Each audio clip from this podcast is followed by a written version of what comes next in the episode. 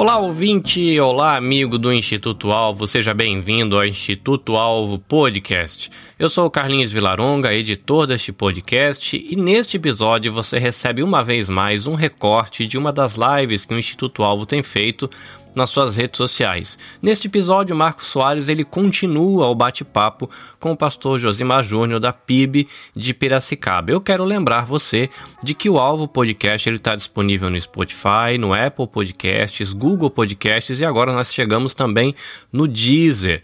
Na descrição deste podcast você vai ter o link para você adquirir o curso Bíblia Simples online. Você pode também buscar institutoalvo.com.br para saber de outras atividades e de outras publicações do Instituto Alvo. Você pode acompanhar o Instituto Alvo no YouTube, Instituto Alvo no Facebook e o Instituto Alvo também no Instagram. Eu fico por aqui, um bom episódio para você. Instituto Alvo Podcast.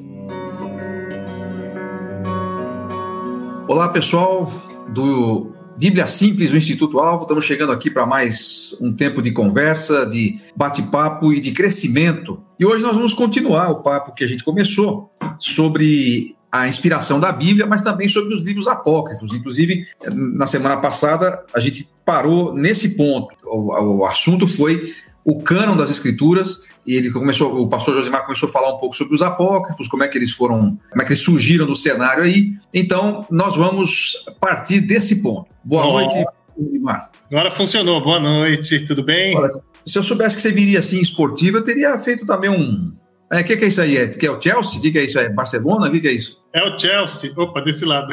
É o Chelsea. Mas é porque eu tô de bermuda por baixo, então o live dá essas liberdades pra gente. E eu estou acostumando tanto com esse negócio que qualquer hora. Você já sonhou que. Você já sonhou alguma vez que você foi pregar? Você chegou lá, pra, subiu para pregar, você chegou lá, tava de cueca, tava de calça curta. Já, várias vezes. É o pesadelo, pesadelo de todo pregador. Sonhar que tá lá. Um dia a gente vai fazer isso, viu? Nós estamos acostumando a ficar aqui tranquilo, o pessoal só vê a gente de, da, da cintura para cima agora, né? Verdade. É um prazer recebê-lo aqui novamente na nossa nosso bate-papo aqui sobre a Bíblia, como ela chegou até nós e, e, a gente começou a falar sobre isso. Foi bastante comentada aí a, a sua participação na semana passada e aí nós prometemos para os alunos que se, para os ouvintes, que se houvesse possibilidade, voltaríamos. E aí Deus está nos concedendo aí essa, essa oportunidade. Então vamos a ela, né? Vamos aproveitar e, e, e ganhar nosso tempo aí e conversar um pouco. Bom, antes disso, talvez alguns não o conheçam e seria importante a gente se posicionar aí ah, em termos de sua experiência, de onde vem, seu trabalho e assim por diante. Fique à vontade aí para dizer aos nossos ouvintes um pouco a respeito da sua, da sua, da sua experiência aí, do seu ministério e assim por diante. Bom, eu tenho pouco para falar sobre mim. Isso é algo que não, não me, me permite parar, então. Então eu preciso continuar aí nessa caminhada como pastor, nós estamos pastoreando juntamente com o pastor Clóvis e o pastor Walter ali na PIB de Piracicaba. Já estou lá uh, este ano há 10 anos e o pastor Clóvis esse ano já completou 24 anos ali na direção da nossa igreja. Estamos lá trabalhando no ministério colegiado pleno, uma coisa que é muito difícil de ver, né? Uma coisa que é, tem sido uma experiência preciosa para nós, muito preciosa tive algumas outras experiências é, na área de ensino, em outras igrejas também, mas na área de ensino na Faculdade Teológica Batista de São Paulo, onde eu me formei e fiz o mestrado em História Eclesiástica. E, aliás, uma, quando eu fiz o mestrado, eu era pastor de jovens na PIB da Penha, a primeira igreja batista da Penha, em São Paulo, e uma jovem perguntou para mim o que seria mestrado em História Eclesiástica, se era um mestrado sobre o livro de Eclesiastes. Mas não era, né? História da igreja, eu gosto muito de história, por isso essa questão dos apócrifos, pseudepígrafos, formação do canon, isso me estimula bastante a pensar sobre isso, a pensar na história e a compartilhar aqui aquilo que eu, que eu puder, né? Legal. E a, ainda antes de entrar na, na, na, pergunta de hoje, mas tem a ver com essa sua, a sua, sua apresentação aí, a gente, eu, eu falo até por mim, eu não tenho, eu nunca tive muito, não vou dizer apreço, não é a palavra, porque apreço significa que a gente não dá valor, mas eu nunca fui muito ligado em conhecer a história da igreja, ou mesmo a história, por exemplo, como essa que a gente conversou semana passada, e como é que surgiram os livros, e o cânon, e os apócrifos e tal. Mas depois a gente vai caminhando e vai percebendo a importância disso. Primeiro, porque isso é um paraíso para os céticos, né? Às vezes eles falam, falam coisas que a gente fala, mas onde esse cara está tirando isso? Eu nunca tinha pensado nisso. Você vai ver que o cara está distorcendo alguma coisa ali e tal. Mas antes da gente entrar no assunto propriamente, qual que seria a importância de nós conhecermos a história da igreja, do desenvolvimento das doutrinas, para que, de alguma forma, isso afete a nossa fé? O que, que você diria, assim, de uma forma resumida, a importância da história, além de gostar ou não gostar? Mas por que, que isso é importante? Olhando para você, Marcos, eu tenho uma admiração muito grande por você. Você tem uma coisa que eu não tenho, que você tem uma formação, como eu falei no final da semana passada, uma formação muito forte na igreja, né, na eclesia. Você é um, é um fruto do, do trabalho da igreja. Eu já tive que procurar aí o meio é, acadêmico para ter essa formação que você fortaleceu na igreja. Então, é, eu fiquei aqui, vamos dizer, atrás da sua né, da sua experiência e tive que comer muito, muita farinha para tentar alcançar aí algumas coisas. Porém, a academia, a, a faculdade, né? Eu sei que você também fez o mestrado, mas a faculdade ela acaba estimulando algum, algumas paixões da sua formação. Eu sou formado em odontologia, eu gostava muito de biologia. Tive um pai que deu aula, inclusive na, na, na época que eu pude estudar, é, dois anos com ele, ele dava aula de história. Sou uma pessoa apaixonada por história. É, esse olhar histórico ele para mim ele dá uma fundamentação muito boa porque a história não permite que você distorça algumas questões, né? Então, por exemplo, há questões relacionadas à igreja, relacionadas ao cano, como nós vamos conversar hoje, que já foram muito discutidas na história. E você, então, através da história, você consegue é, estabelecer aquilo que permanece e aquilo que é descartado. Falamos muito sobre os cânticos hoje em dia nas igrejas e os inários. Os inários, eles são fontes históricas, já foram cantados e, e, e repetidos, reimpressos, traduzidos. Então, você tem uma facilidade em, em, em, ouvir a mensagem de um hino que já tem aí 200 anos, muito mais. É, você fica muito mais descansado do que, às vezes, um cântico que surge aí que também tem muita coisa boa, né, que, que, que, surge, mas tem algumas coisas que, que você tem que ficar pensando, questionando se a frase está bem colocada, se ela foi apreciada. Então, essa é a vantagem de você conhecer a história. Você é, acaba é, já antecipando, como você falou, né, alguns assuntos e já acaba, já, já consegue perceber é, o desgaste, o atrito que esse assunto já sofreu e pelo que ele já passou, pelos questionamentos que ele já passou. Então, isso facilita bastante, creio eu, né? Eu gosto né? É, e, e, agora, depois eu comecei a, a notar a importância, talvez um pouco tardiamente aí, né? E, e, talvez tenha a ver com essa questão da formação que você falou aí, né? A, a minha formação é bíblica não é tão acadêmica, né? E, e, aí isso, isso vai fazendo com que, os, que os, as ênfases né, se, sejam, sejam um pouco diferentes. Mas quando você percebe essa questão que você explicou aí, aí você forçosamente precisa dar uma, uma analisada e aprender um pouquinho sobre a história. Né? Então, seria. É, é, é por isso que a gente está fazendo, inclusive, essas séries aqui. E tanto isso é assim que quando foi para falar sobre esse aspecto da composição da Bíblia, eu até pedi sua, sua participação lá no, na, na formação do Bíblia Simples. E até vou pedir aqui para a produção, a gente tem produção aqui também, né? Você também tem aí, né? Pedi para a produção me trazer aqui um Ah, não, está aqui. Está é, é, tá aqui o, o, o, nosso exemplar aqui do Bíblia Simples. Esse material que a gente é, teve privilégio de montar e, e, montamos de certa maneira juntos, porque o capítulo 5 aqui da, do, do, livro, né, sobre a, o cano das escrituras, é escrito por você e eu pedi sua, sua ajuda aqui. Primeiro, que senão não me informava lá, o pessoal ia me deixar terminar o, terminar o meu mestrado, né? E segundo, porque é, é, é, você tem muito mais é, versatilidade para falar sobre o assunto. Aliás, já, já começou a falar sobre isso semana passada, explicou para a gente um pouquinho sobre, o, sobre a formação do cânon, como é que isso foi, como é que isso foi feito. E quando a gente entrou na questão dos apócrifos, foi, apócrifos, até foi uma pergunta que alguém tinha feito, se não me engano, o pastor Marcelo fez. Aí o tempo estava meio é, em cima e a gente acabou não, não falando muito sobre isso. Então, para o pessoal que está nos assistindo aqui, eu não sei, tem, tem gente de, de várias matizes aqui nos assistindo, talvez um, um, alguns com conhecimento envolvimento maior, outros menor. Então vamos tentar alinhar, primeiro dizer o que, que, que, que são esses tais livros apócrifos. É, aliás, a expressão apócrifa sempre é usada quando parece que tem uma coisa ruim aí, um negócio que não é muito certo. O que, que significa isso? E vamos já entrar direto na pergunta que ficou meio que pendente. É, eles apareceram quando? Quando é que eles aterrissaram aí na, na, na, na Bíblia? Esse material desse capítulo era algo que eu resgatei do tempo que eu dava aula lá na Faculdade Teológica Batista de São Paulo sobre teologia bíblica de Antigo e Novo Testamento. Já era uma coisa que estava, vamos dizer, semi-pronta. Eu só dei aí uma ajustada para caber aí no seu parâmetro. Mas essa questão dos apócrifos é, é uma questão muito, é, muito, muito cercada de controvérsias, de, de mistérios, de, de, de aceitações ou não, depende do grupo trabalha com isso, eles aceitam um certo número de livros, depende do, do, grupo, eles aceitam outro número. Então, os apócrifos, eles são livros que foram escritos no período interbíblico, eles falam sobre diversos assuntos, é, falam sobre sabedoria, sobre escatologia, falam sobre história.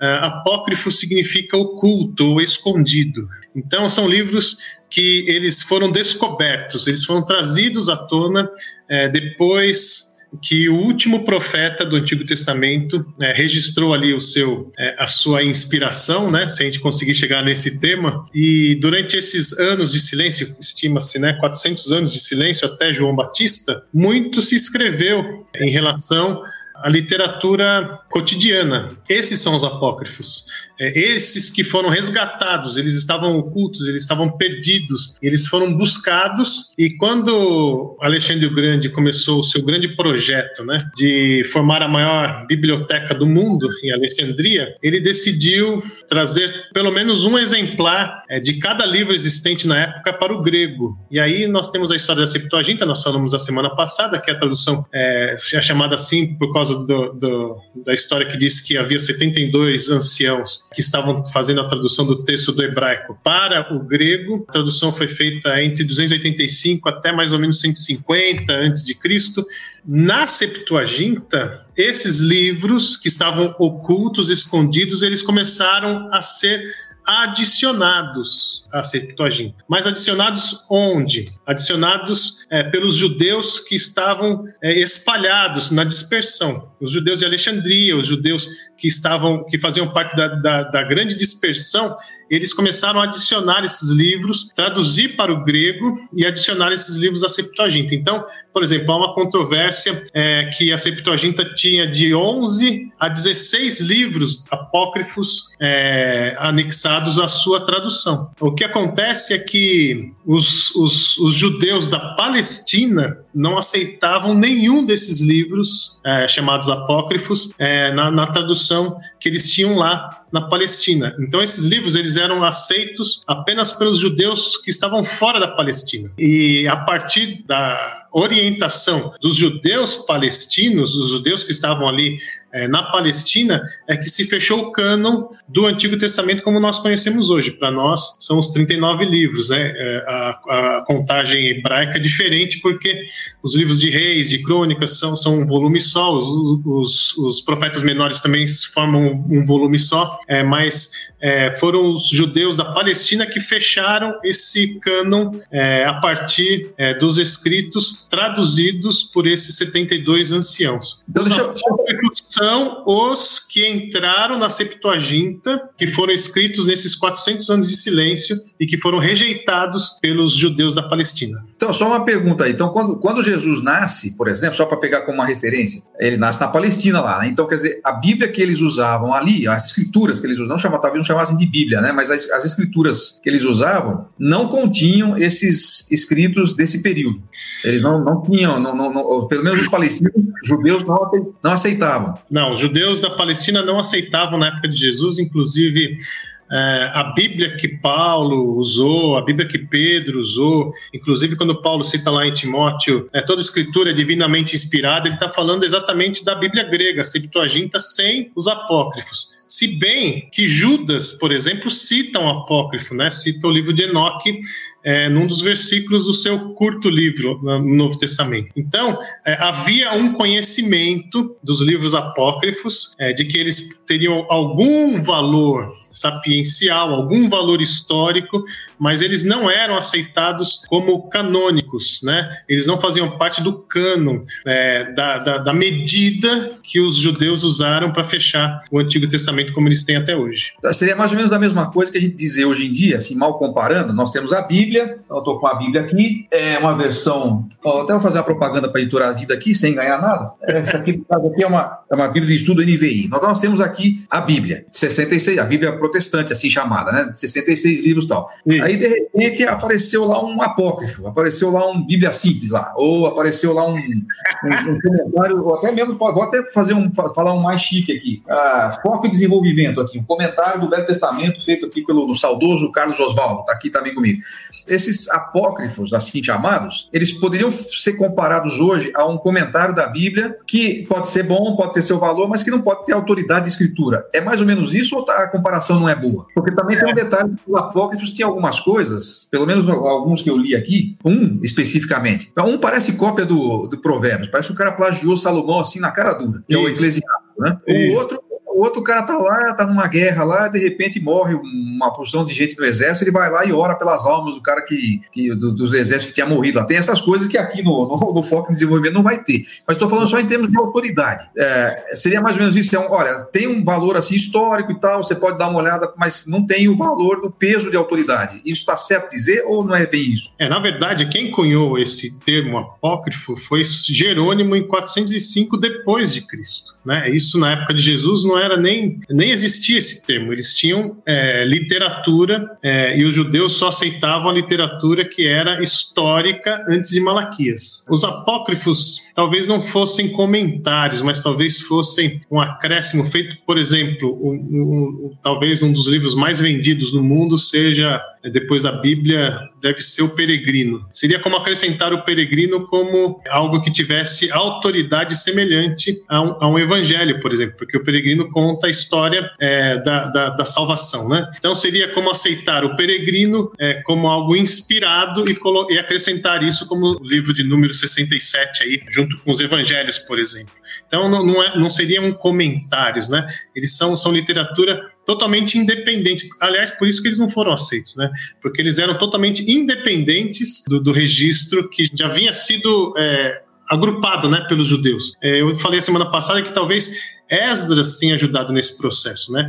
Quando ele volta lá é, para a reconstrução de Jerusalém, no final do cativeiro, provavelmente ele ali já, já deu a direção. É esse, esse, esse, esse, aquele, talvez deixou Esther fora, né? Esther teve um, um, um, uma, um acréscimo tardio nessa reunião, nesse cânon porque conta a história de uma mulher, inclusive alguns teólogos dizem que aquele último capítulo para colocar Mardoqueu como autoridade lá no reino foi uma, uma exigência para que o livro fosse aceito, porque o judeu talvez nunca colocasse um livro onde uma mulher que não fala o nome de Deus e uma mulher seja a, a protagonista total do livro, né? Esther foi um livro aceito tardiamente no cano hebraico, mas é, talvez é, eu, eu pensaria em outros livros, apesar da, da sua comparação ser didática, né? É, eu acho que é, pelo conteúdo seriam livros que, que se rivalizariam, mas não teriam a mesma autoridade. Os apócrifos, eles não são considerados, até o Conselho de Trento, né, com autoridade canônica. Nenhum deles é, é, tem autoridade canônica até o Concílio de Trento, em 1546, quando a Igreja Católica é, ela, ela recebe sete desses livros e, e, e, declara que eles têm autoridade canônica. Inclusive, eles são chamados é, deuterocanônicos, né? Os, os, os deuteros é dois, né? Os, os, os, canônicos que vieram depois, na segunda, é, na segunda é, formação do cano. Os que vieram antes são chamados de protocanônicos. Eles já estavam ali os 39 como nós conhecemos hoje. E aí a Igreja Católica, em 1546, adotou esses sete e deu a eles validade canônica, que é o que a, a Bíblia a protestante não aceita. Né? Então eles só passam a, vamos dizer assim, eles só passam a aterrissar né, entre os livros da Bíblia em 1546 no Concílio de Trento. Antes disso, nem se falava deles como parte da Escritura. Não, se falava, por exemplo, no Oriente, em Alexandria, eles fizeram parte é, da Septuaginta desde aquela época. No, na, na, parte oriental do Império, eles, eles continuavam circulando e muitos é, é admitiam esses livros como inspirados, né? É, a, a, essa restrição ficou mesmo na parte ocidental. Quando, quando a gente tem a formação lá do cânon muratoriano 180, que foi um cânon formado pela igreja em Jerusalém, uh, pela igreja em Roma, e, e, a igreja disse: esse aqui é, esses são os livros que nós é, entendemos serem os livros que têm valor, valor é, inspirativo, né? São inspirados. É, a partir disso, o Ocidente ele fecha com esses 39 livros que nós conhecemos. O Oriente não, o Oriente continuou caminhando com os, os apócrifos por muito e muito tempo, e ainda hoje, em algumas traduções orientais, eles são incluídos é, diferentemente da, da Bíblia Católica, ou, seja, existem Bíblias orientais trazem outros livros apócrifos diferentes dos que a Bíblia Católica traz. Ok. Tem, tem duas perguntas aqui, uma do Júlio César Gomes, e ele está perguntando se a base, eu estou entendendo que ele está falando, a base para aceitar ou não como, como canônico, aliás, para não aceitar os apócrifos, se a base seria a coerência com o todo da Bíblia,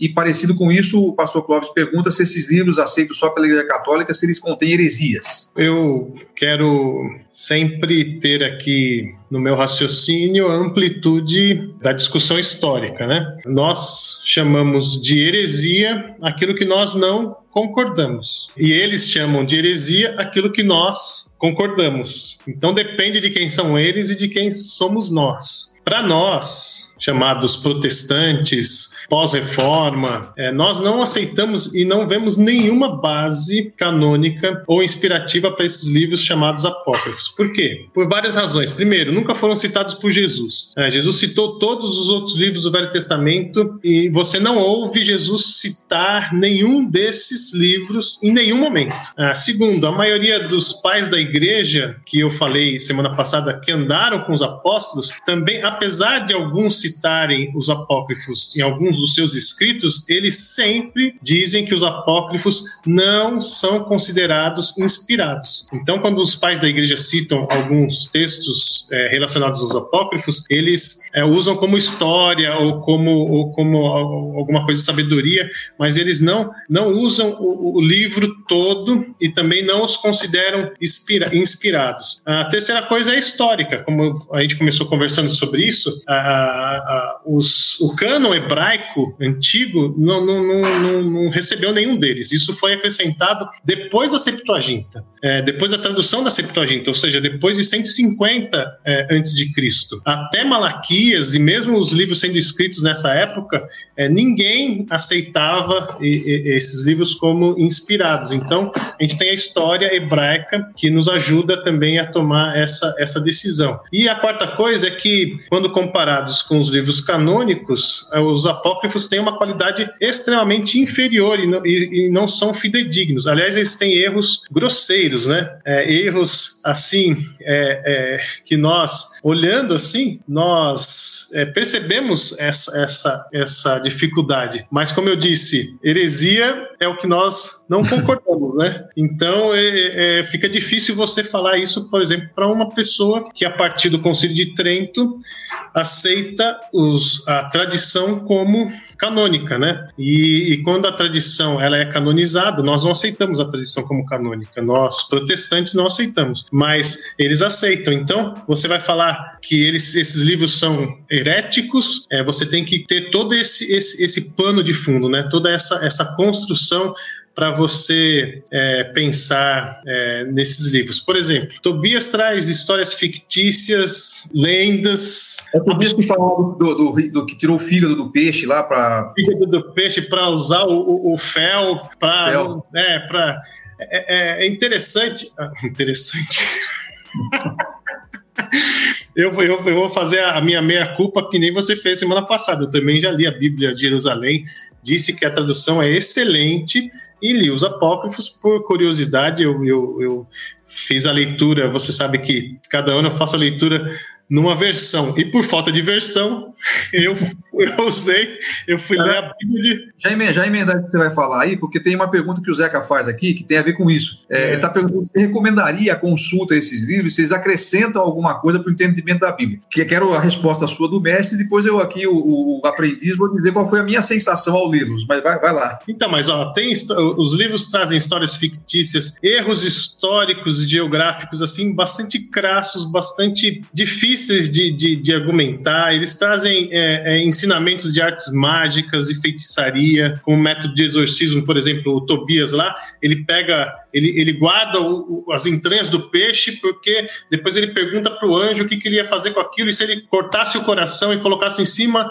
é, de uma brasa, aquilo espantaria as, as almas penadas e, e, os demônios. Então, assim, coisas assim que é, fica difícil da gente entender. Ensinam que as esmolas e boas obras limpam pecados e salvam a alma. Eles ensinam é, o perdão dos pecados através das orações, a, a oração pelos mortos, né? É, se bem que, como a gente está aqui tendo uma conversa adulta, né? É, esse, Paulo também acaba passando por isso aí, a gente fica com a orelha desse tamanho, né? Porque ele, ele passa ali pertinho, né? E Coríntios 15, lá, por que, que se batizam pelos mortos? Tá? Pois é, rapaz. Eu, eu fico pensando, a Bíblia é inspirada, né? E eu fico pensando que, que Deus deixou esse enigma para gente, né? Mas, por exemplo, em relação ao purgatório, o purgatório, que aparece lá no livro de sabedoria, ele inclusive é uma deturpação do, do, do apócrifo. Não, não, não, se fala sobre o purgatório diretamente, mas você pega um apócrifo que já é um livro não, é, não confiável, nesse sentido de inspiração, e ainda deturpa o texto para você colocar um, um, uma coisa que você quer provar. Na verdade, os apócrifos eles foram acrescentados é, no, no movimento da contra-reforma, né? Até o Concílio de Trento, eles não eram, eles não eram levados muito a sério. Eles eram livros, como eu te falei, o Peregrino, como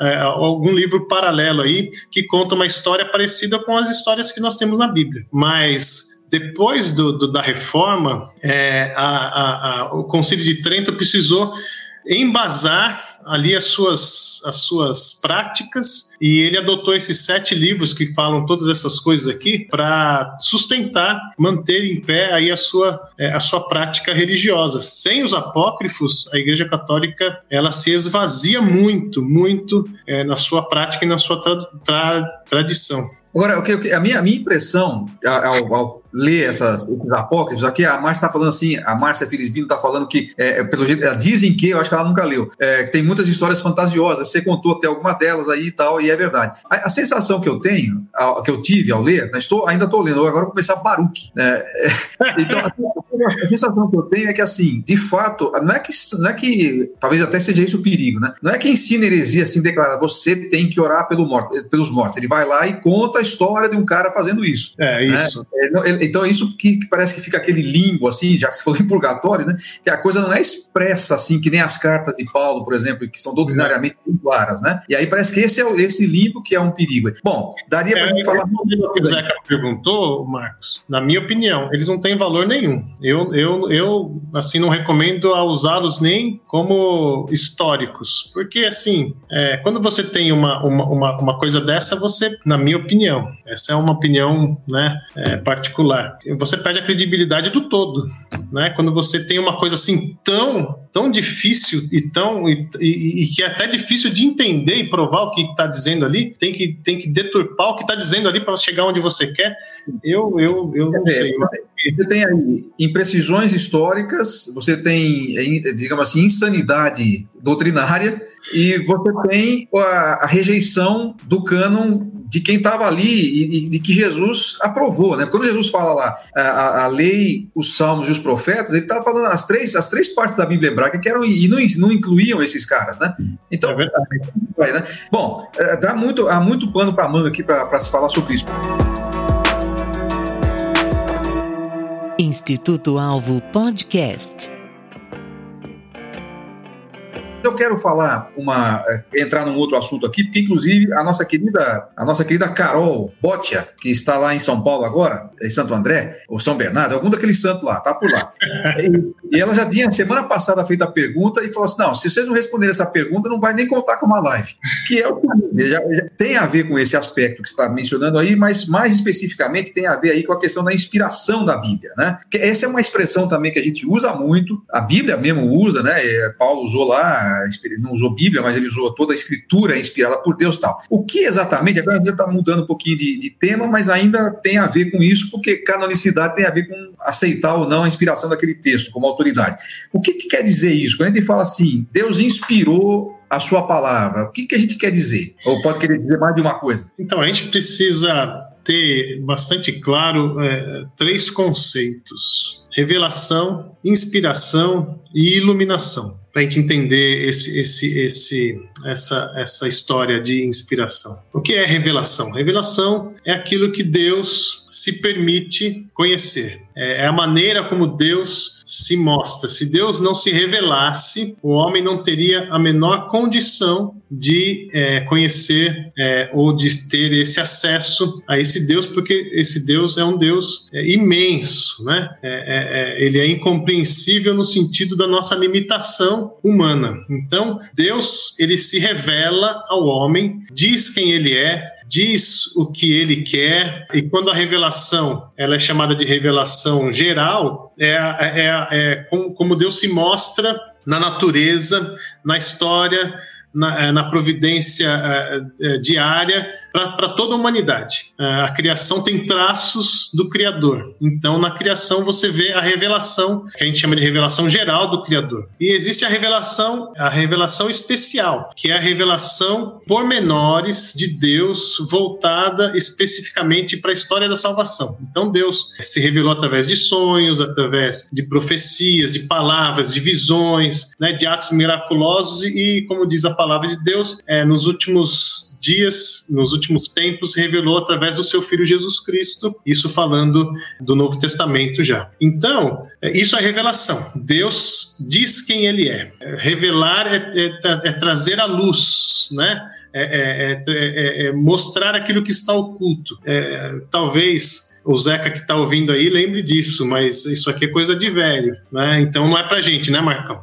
Não, não, nós estamos levava, é, levava o filme para revelar. Você levava ali o negativo, você não sabia o que tinha ali dentro, mesmo que você tivesse você tivesse fotografado, você nunca sabia. E aí o, o, a, aquela, aquela loja um processo químico, ela revelava aquilo que estava oculto. Então, isso é revelação. É, é Deus você, falando. Você sabe, se você sabe disso, já fez isso, não saia de casa por nada nesses dias. se você conhece muito bem isso, talvez você esteja no grupo de risco. Mas isso é revelação. Inspiração é o registro dessa revelação. Então, algumas pessoas que receberam a revelação de Deus foram orientadas a registrar isso de maneira escrita. A isso nós chamamos de inspiração, porque esse processo é conduzido pelo Espírito Santo de Deus. Não é algo aleatório, não é tudo que é escrito que é inspirado. É, e também nem toda a revelação foi escrita. Aliás, é, João termina o seu evangelho falando isso. Se eu escrevesse aqui tudo que, o que Jesus fez, os seus atos miraculosos, é, eu, eu, creio que nem todos os livros do mundo seriam capazes de, de, de, de, de, né, registrar tu, tudo isso. Então, nem toda revelação, mesmo a revelação especial, foi escrita. O que, que é a inspiração? É a revelação registrada, a revelação escrita, a orientação que o Espírito Santo deu para alguns é, na, para a, a escrever, e eu creio que também o Espírito Santo é, agiu é, na preservação dessa escritura. Iluminação. Iluminação é quando você recebe essa escritura registrada por homens que foram conduzidos pelo Espírito Santo e você pede que esse Espírito Santo lance luz, ilumine o que você vai ler de novo. Porque é, a Bíblia mal interpretada, ela não é a palavra de Deus. Né? A Bíblia só é a palavra de Deus quando o Espírito Santo ilumina aquilo que ele mesmo orientou a ser escrito. Se você vai para a Bíblia e tira as suas próprias conclusões, é, você está agindo de uma maneira totalmente é, equivocada, né? Então a Bíblia ela tem um valor quando ela é interpretada à luz daquele que orientou o seu registro, que é o Espírito Santo de Deus. É, agora eu fiquei feliz porque eu acho que eu passei na prova aqui, porque na, no, no, na página 7 aqui do, do Bíblia Simples, tem esses conceitos que você citou aí, quase que palavra por palavra. Bom, deixa, esperar, deixa eu esperar terminar de falar, porque vai que eu fiz errado, que eu nem vou falar que está aqui, né? Mas aparentemente estava certo aqui. Aliás, tem mais uma coisa que depois eu vou te perguntar aqui, que é a tal da, da inerrância. Mas deixa eu te perguntar, porque isso é uma coisa muito questionada aqui. É, essa inspiração significa que Deus ditou cada palavra assim, senta aí, ô Zé, eu vou ditar para você aí. E foi uma, uma por uma, em alguns casos acho que foi, porque tem lá, Deus sentou o cara lá e falou para ele. Mas é, você acha que foi assim, todas as, todos os escritores foi ditado isso ou guiado? Como é que é que você entende? A questão da inspiração, e aliás a teoria da inspiração, ela, ela se sustenta a partir é, de dois pilares, né? Ela se baseia na atuação direta do Espírito, mas ela, ela diverge na participação ativa ou passiva do escritor. Então, a teoria da inspiração ela, ela necessita que o espírito seja aquele quem dirige, mas ela diverge se aquele que está escrevendo ele está só psicografando, né? mais ou menos isso, para entendermos se ele está, está, está, escrevendo algo que está sendo ditado no seu ouvido, ou, ou se ele recebe uma revelação e aí, num segundo momento, ele vai para, a, para o, o papel ali, e aí o Espírito Santo o conduz a partir das suas experiências pessoais a registrar a, a, a, sua. Vou usar uma palavra aqui que talvez seja é, é, divergente, mas as suas. É quase que as suas impressões ou as, as suas experiências com aquela revelação, ele registra ali. Então, é mais ou menos é, quando você fala dessa, dessa participação ativa do escritor, é mais ou menos é quando você vai escrever uma carta e, e você diz: é, diga para Fulano vir até aqui. E aí você escreve a carta. Piracicaba, 30 de abril de não sei quanto. Você vai colocar ali algumas informações que são conduzidas pelo Espírito Santo para serem registradas. Não existe nenhuma informação é, canônica, é, bíblica, que, que não seja é, conduzida pelo Espírito Santo, mas que o, o, o autor pode colocar ali da sua experiência, da sua participação para é, é, é, dar corpo ao, ao, texto. Você tem formação em letras, né? Você é um, é um letrado. É, só, só até a letra, eu só fiz até a letra H para escrever o nome da minha mãe. Depois as outras eu deixei. É, você é um letrado, mas hoje o que está dando dinheiro é ser letrista. Né? mas a, a, a, o, o, as, as, frases e as, e, as, e as palavras elas têm que ter a oração ela só é completa quando ela tem um sentido né? Então esse sentido ele é dado é, alguns dizem de maneira ditada outros dizem de maneira dinâmica. Então é, existem basicamente quatro teorias de inspiração bíblica. Primeiro a teoria de inspiração verbal. É lógico que esses nomes mudam de acordo com a escola mas a teoria de inspiração verbal que diz que Deus soprou ou ditou palavra por palavra palavra que deveria ser registrada, como uma, uma, psico, como uma psicografia. Deus foi falando e a pessoa, é, quase que em transe, pode-se dizer, foi registrando ali o que ele foi falando. Essa é a teoria da inspiração verbal. Existe a teoria da inspiração dinâmica, onde Deus guia a produção é, da ideia que ele quer revelar, mas ele permite que o autor use é, da sua é, da sua experiência, dos seus recursos, da sua cultura para registrar essa revelação. Deus transmite a ideia do que ele quer. É, às vezes, esse, esse, esse profeta, por exemplo, é, Deus manda que Jeremias, eu preguei sobre Jeremias domingo, vai e diga ao povo isso, isso, isso, isso, isso, assim, assim, assim. Jeremias levanta, vai lá e diz ao povo. Depois de algum tempo, não sabemos quanto tempo, Jeremias resolveu escrever, porque Deus falou assim: escreve, registra isso no livro. E aí, Jeremias ainda diz, tem, acho que três vezes que Deus manda ele registrar uh, as coisas no livro, né? Então ele fala assim: registra isso no livro. Então, Jeremias ele vai ter que lembrar né, inspirado pelo Espírito Santo, isso, isso sem dúvida, ele vai ter que lembrar e às vezes ele vai trazer o registro é, daquilo que ele, da sua, da sua, da sua percepção, é, de toda a sua, a sua, a, o seu sentimento, é, sem sem desvirtuar, lógico, a palavra de Deus. Essa é a teoria da inspiração dinâmica. Tem a teoria da inspiração plenária, que é o que o Espírito Santo inspirou toda a Bíblia, ou toda a Bíblia é inspirada por Deus, é, sendo assim a palavra de Deus, a Bíblia é a palavra de Deus. Tem uma teoria que já é mais é, controversa, que é a teoria da inspiração parcial, ou seja, que admite a alternância entre partes inspiradas por Deus e partes colocadas por homens, como poesias, é, relatos históricos, algumas coisas que o homem colocou. Mas essa teoria da inspiração parcial é muito complicada porque quem é que vai decidir o que, que tem que tirar e o que, que tem que deixar? Então, é, eu diria que. No cano, né? Agora vai ter que definir dentro do cano o que que. É, com certeza, né? É, é, deu um trabalho danado para chegar nesse ponto. Então, assim, é, a teoria da, da, inspiração plenária é a que a gente entende que é a mais é, sólida, né? Que Deus, o Espírito Santo, é, conduziu toda a inspiração bíblica, é plenamente, a Bíblia é plenamente inspirada pelo, pelo Espírito Santo de Deus. É, conduzida no seu registro, e aí você tem que decidir se ela é, ela é verbal ou seja, um ditado, ou ela é dinâmica, ou seja, ela, ela inclui a, a, cultura e a época daquele que está escrevendo. Então, Isso então, só, para entender, só para entender aqui, a plenária, ela então ela se, ela pode, ela, as duas estão encaixadas na plenária, tanto a verbal quanto a dinâmica. Isso. E aí você, você, vai em qual? As duas vertentes da plenária, né? É, o Espírito Santo ele, ele inspirou plenamente toda a palavra mas ele fez isso ditando ou ele fez isso respeitando é, é, é, a cultura daquele que está escrevendo?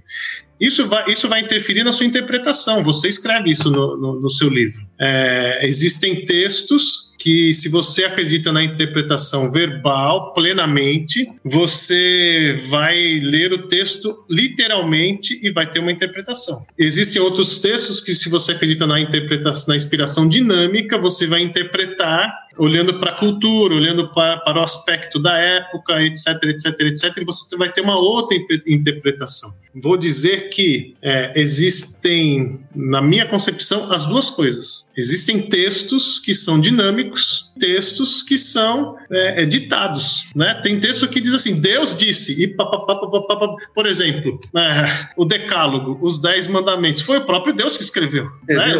Moisés desceu lá com duas tábuas de pedra, aliás, tábua de pedra, eu nunca entendi até hoje como que é tábua e é pedra, né?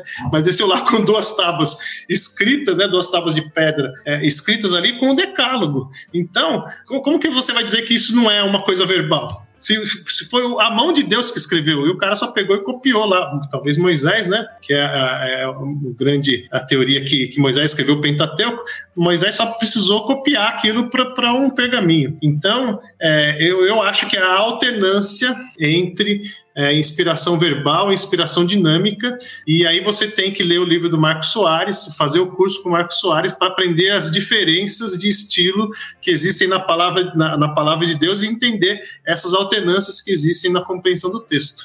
Obrigado, obrigado, obrigado pelo, pelo jabá. E, aliás, falando nisso, eu, já, eu, eu postei agora há pouco aqui nas, é, nos comentários. Se você quiser é, fazer esse curso do Bíblia Simples online, ele está disponível na, na, na, plataforma nossa aí. Você é, pode clicar clicar nesse, nesse link e você poderá ter acesso aí. Desculpa, desculpa de falar uma coisa, esse, esse, essa Bíblia aberta que você pôs aí na capa do, do livro do, do Bíblia Simples, eu olho para ela e penso que é um nariz, cara. uma narina assim, ó. Se eu fosse flamenguista, até teria, colocado, né? Que eles gostam do cheirinho e tal. Mas não, não é uma Bíblia, é uma Bíblia simples. Uma Bíblia.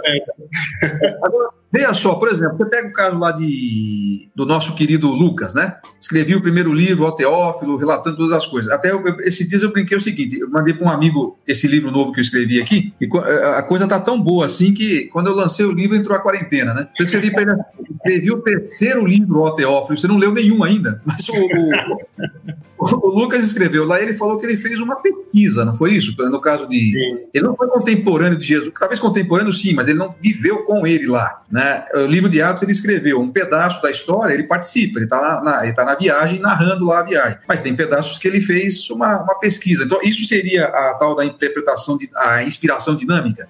É, talvez Deus tenha parado na sua pesquisa para colocar o que ele queria que colocasse ali no texto, mas ele não ditou para ele cada palavra. É, eu acredito que especificamente o livro de Lucas ele se encaixa perfeitamente é, os livros de Lucas, né? É, nessa inspiração dinâmica. Ele fez uma pesquisa, usou muito de Marcos, né? Marcos talvez seja o evangelho mais antigo e a base para os outros evangelhos. É, usou algumas coisas de Mateus, é, bastante de Mateus, né? E ele formou ali o seu, o seu evangelho a partir de pesquisas históricas. É, nós sabemos que Lucas tinha uma formação médica e ele tinha uma, uma capacidade cultural acima é, da média é, da, dali do, do, do, daquela época. Então ele vai fazer uma pesquisa e ele começa essa pesquisa e na minha concepção ele se empolga tanto que ele começa a viajar com Paulo e, e vai embora na pesquisa até, até o final né, da, da, da prisão de Paulo, porque ele começa ele, ele começa a fazer parte da pesquisa que ele, que ele está fazendo. Então ali há uma é, é, o Evangelho de Lucas, na minha concepção, é uma prova bastante é, evidente dessa inspiração dinâmica. E Atos né, é, é, um registro histórico. Você tem ali um historiador registrando a partir da sua visão, da, da sua concepção dos fatos. Então, eu, eu, eu, eu, eu entendo que há textos que são inspirados verbalmente, há textos que são inspirados dinamicamente, mas eu acho que a maior parte, a minha concepção, é dinâmica. Né? Uhum. Deus usa é, a, a, cultura, a época e o conhecimento daqueles que vão fazer o registro daquilo que ele deseja revelar é, para o homem. É, eu, eu, me permito, como diria um amigo meu, esposar a mesma opinião. Apesar de que é interessante, nós, nós temos essa mesma opinião aqui a respeito da inspiração, mas eu tenho a tendência na interpretação bíblica, em relação à sua forma de interpretar, eu sou, às vezes, muito mais literalista do que você na, na interpretação. Apesar de nós dois entendermos que a, a maior parte da revelação é dinâmica, né? É, inclusive no seu livro. Você vai ter que analisar isso antes de chegar a uma conclusão, né? Ah, é, no, no, curso você coloca lá o método histórico gramático literal. E eu, é, eu fui, como eu disse, eu tive que aprender isso é, na, na, na, faculdade. É, eu já fui é, é, criado, né, orientado a pensar no método histórico gramático literal quando há necessidade. Então, aí a gente vê aí essa, essa sua preferência, né, muitas vezes, essa minha preferência. E, e isso é bom porque a gente, a gente fica conversando até até as, as mulheres ligarem para a gente para ir embora para casa, né? Não quero fazer uma provocação, mas eu diria assim: a gente, a gente fica conversando alguns, alguns textos, discutindo até o milênio. Ah, não, não vai ter. Desculpa. Agora, é, dentro disso aqui, tem uma. Aliás, tem uma, uma, colocação interessante aqui de novo do Júlio César. Tá? Por exemplo, quando o Paulo fala lá, está escrevendo a carta aos Coríntios, ele fala: nesse caso aqui, digo eu, não o Senhor. E aí, é. Pois é, talvez seja uma, uma, uma, uma, explicação desse aspecto, né? Deus falou: eu não vou falar nada para você aqui, você fale aí o que você achar. Sei Aliás, lá. É. Paulo era bem cauteloso em relação a isso, né? Paulo tinha assim um cuidado muito grande, especialmente escrevendo ali é, aos Coríntios, ele ele faz bastante é, referência quando ele vai mudar de, de, de, de opinião, né? quando ele expressa a, a, a sua opinião como apóstolo é, e como autoridade ali em Corinto, ele está falando é, no sentido de que é, se alguém for contra o que ele está falando, está indo contra Cristo. E aí, em alguns momentos, ele fala assim: Mas agora digo eu, não o Senhor. E então ele vai colocar ali a sua posição, porque talvez ele não tenha ali uma, uma, uma, uma referência anterior nos escritos, nas escrituras, que o remeta àquele assunto. Mas aquilo não deixa de ser inspirado. O fato dele, dele, dele fazer essa diferenciação é só o fato de que, quando ele orienta a igreja em seu no, em, em nome do apóstolo que está falando, ele está querendo dizer: se você fizer isso, você vai contra o próprio Cristo. E quando ele fala assim, digo da minha parte, porque eu talvez não tenha é, lembrado de alguma, de, alguma, de alguma coisa que oriente nesse sentido, é, então ele coloca o seu, a, sua, a sua impressão ali, mas isso não deixa de ser inspiração, dinâmica, mas inspiração. O pastor Clóvis conta que uma vez o, o, o Dr. Russell Shedd estava subindo as escadas da faculdade teológica e um aluno é, puxou ali a, a, o paletó dele e falou: Doutor Shedd, o que o senhor pensa de não sei o quê? E ele continuou subindo a escada e o aluno insistiu: Doutor Shedd, o que o senhor pensa de não sei do quê? E ele parou e falou assim: Meu irmão, eu não tenho opinião sobre isso, porque eu não lembro de nenhum texto bíblico que fale sobre isso. Então, né?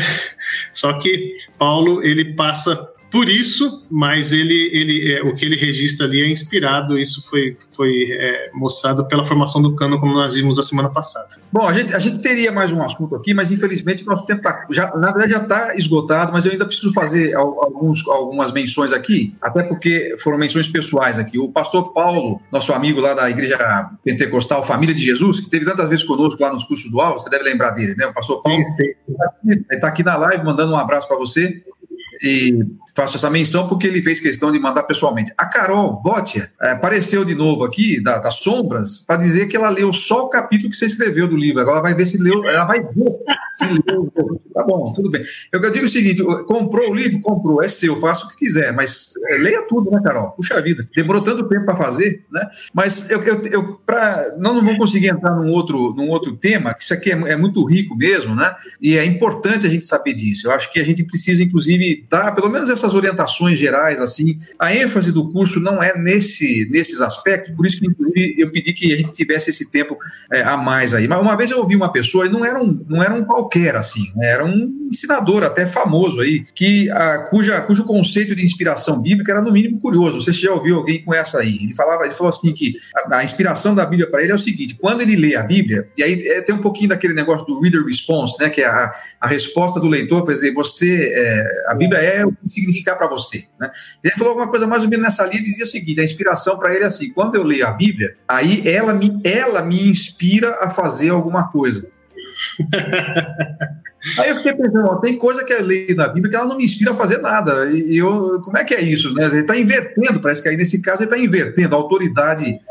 Qual a relação de inspiração com a autoridade? Acho que vamos terminar com esse, com esse tópico aí. A questão da autoridade ela está vinculada à boa interpretação. Uh, não adianta a Bíblia ter sido inspirada se você vai ler a Bíblia de acordo com o seu desejo. Você precisa usar aí das técnicas é, entender aí, como você coloca muito bem colocado aí no curso, é, os estilos literários são, são tem, tem interpretações diferentes, as parábolas têm interpretações particulares e assim por diante. Ou seja, ler a Bíblia, é, mesmo inspirada, sem é, a boa interpretação, ela não traz autoridade nenhuma. É, Bart não, não o, o Simpson, o, o Karl né? Ele dizia que a Bíblia, a palavra de Deus, ela tem, ela, ela se divide em quatro, quatro, quatro manifestações, né? A, a palavra que Deus revela, a palavra de Deus, quando Deus fala, a palavra registrada de Deus, que é a palavra, a Bíblia, né? a Jesus, que é a palavra viva de Deus, e o pregador quando interpreta bem a palavra que está inspirada. Sim, então, a palavra de Deus só é palavra de Deus, no sentido que o Calbart usa, quando ela é bem interpretada e o pregador consegue tirar dela aquilo que Deus quer. Ok, ok. Uh, bom, sempre é bom, eu sempre digo o seguinte: quando, quando a aula é boa, quando a pregação é boa, quando o papo é bom, significa que a gente quer mais, né? Não vou, mais, não vou mais prometer, porque o nosso contrato tá, daqui a pouco vai, vou ter que começar a fazer extensão de contrato aqui, e, e aí vai ficar caro esse negócio para nós. Mas quem sabe podemos voltar, e, e, seria muito interessante que a gente voltasse para você falar sobre um tema relacionado a isso também, que é a inerrância, né? A, a Bíblia tem erro, não tem erro, negócio de tradução e tal. Vamos ver se a gente consegue é, mais para frente fazer isso. Eu sei que a gente está fazendo muita coisa agora, porque estamos, estamos mais ou menos, não vou dizer com mais tempo, mas pelo menos impedidos de fazer coisas que nos exijam deslocamento, né? Mas Vamos ver se a gente volta. Nós temos outros, outros é, pastores que a gente convidou para discutir algumas dessas questões aí. O André Gava, lá, lá da Igreja, Comunidade Batista de Moema, vai estar com a gente semana que vem e ele vai falar um pouquinho sobre a importância de estudar o Velho Testamento. Mas eu acho que seria importante, e, e na, na, outra semana tem uma pessoa que está para confirmar e para falar um pouquinho sobre crítica textual do Novo Testamento, o uhum. pastor Marcelo Berti. Mas gostaria que você voltasse aqui em uma outra ocasião para a gente falar sobre a, a inerrância, que é a continuação aí do, do assunto de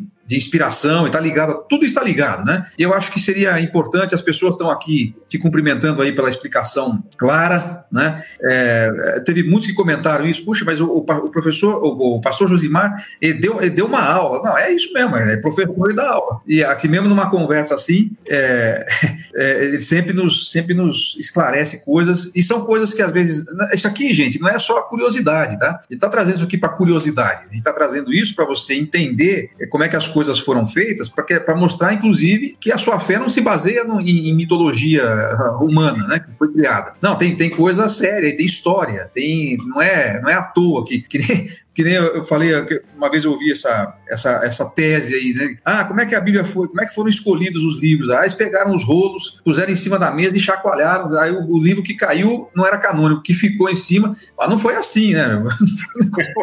Foi um processo histórico, os caras ficaram anos discutindo lá, agora a gente chega e fala que foi. Então, é para saber isso, para entender isso e para desmistificar algumas coisas, não é também para te dar argumento para você discutir com os outros, porque isso não leva a nada, é para você solidificar e fortalecer sua sua fé e sua, é, sua convicção de que a palavra de Deus é mesmo inspirada por Deus e ele levou as pessoas para nos, nos registrar para nós aquilo que ele queria revelar a nosso respeito.